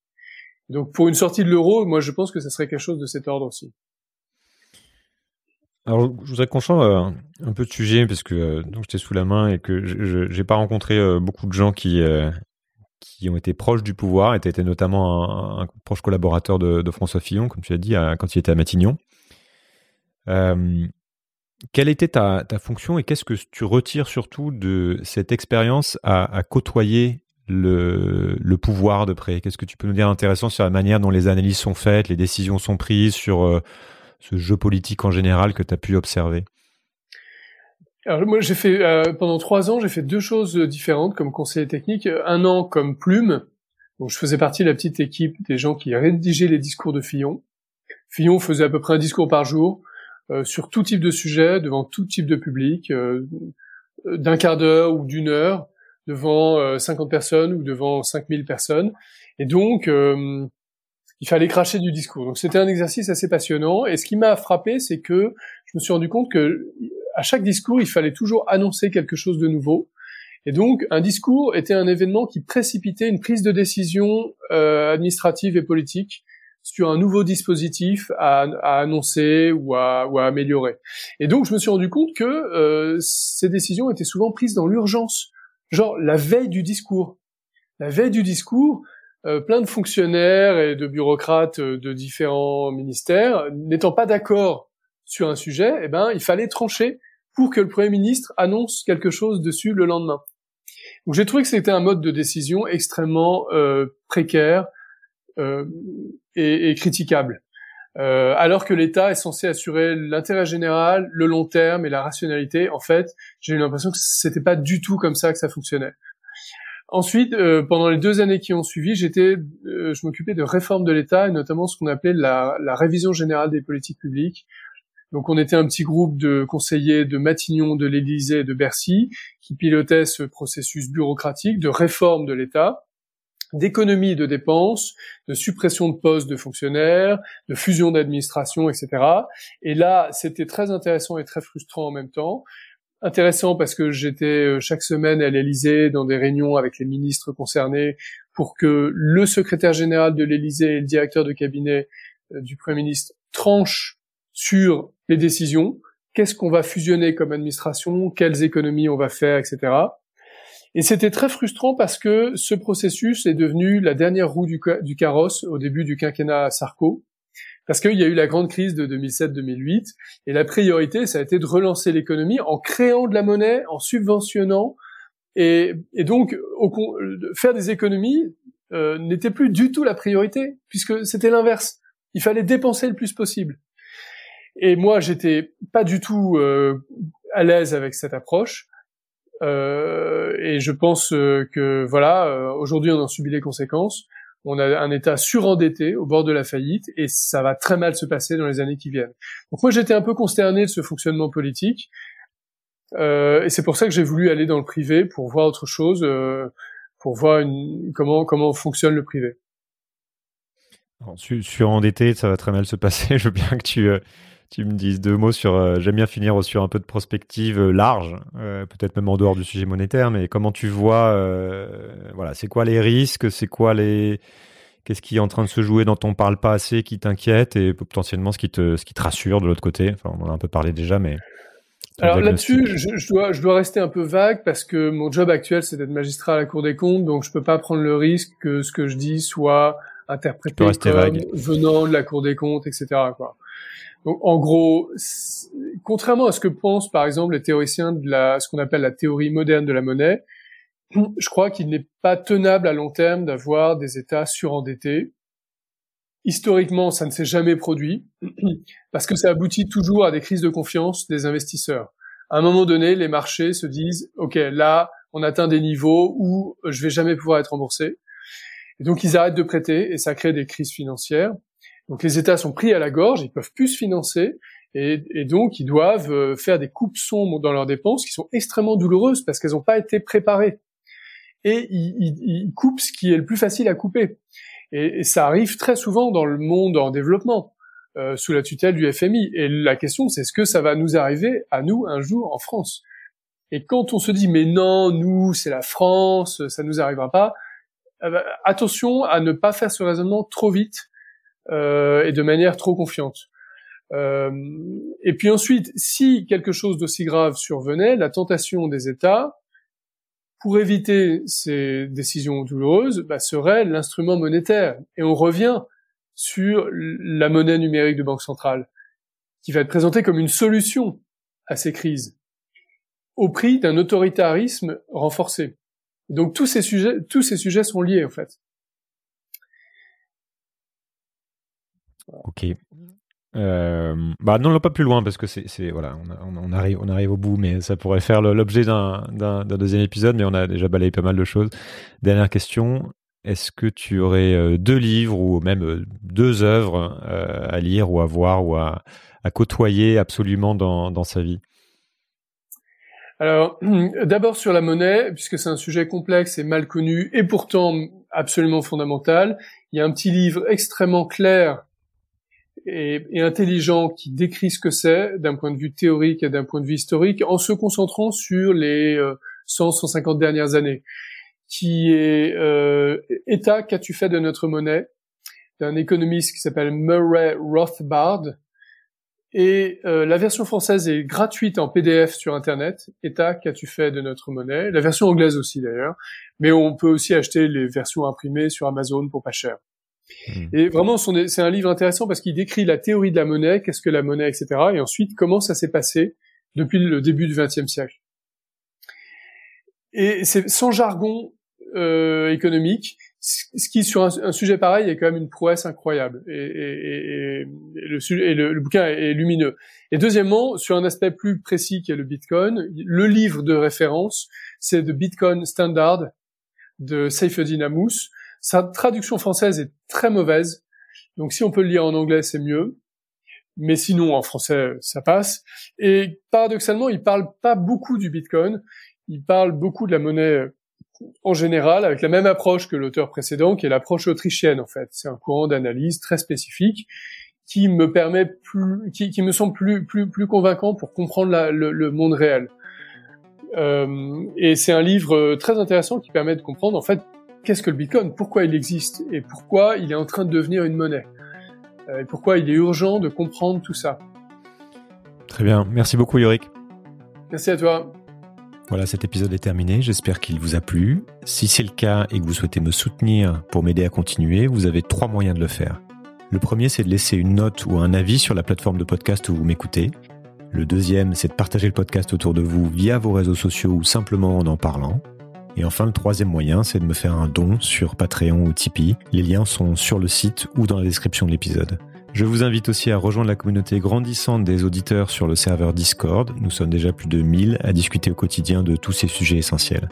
À très vite. Merci. Changer le monde Quelle drôle d'idée Il est très bien comme ça, le monde, pourquoi changer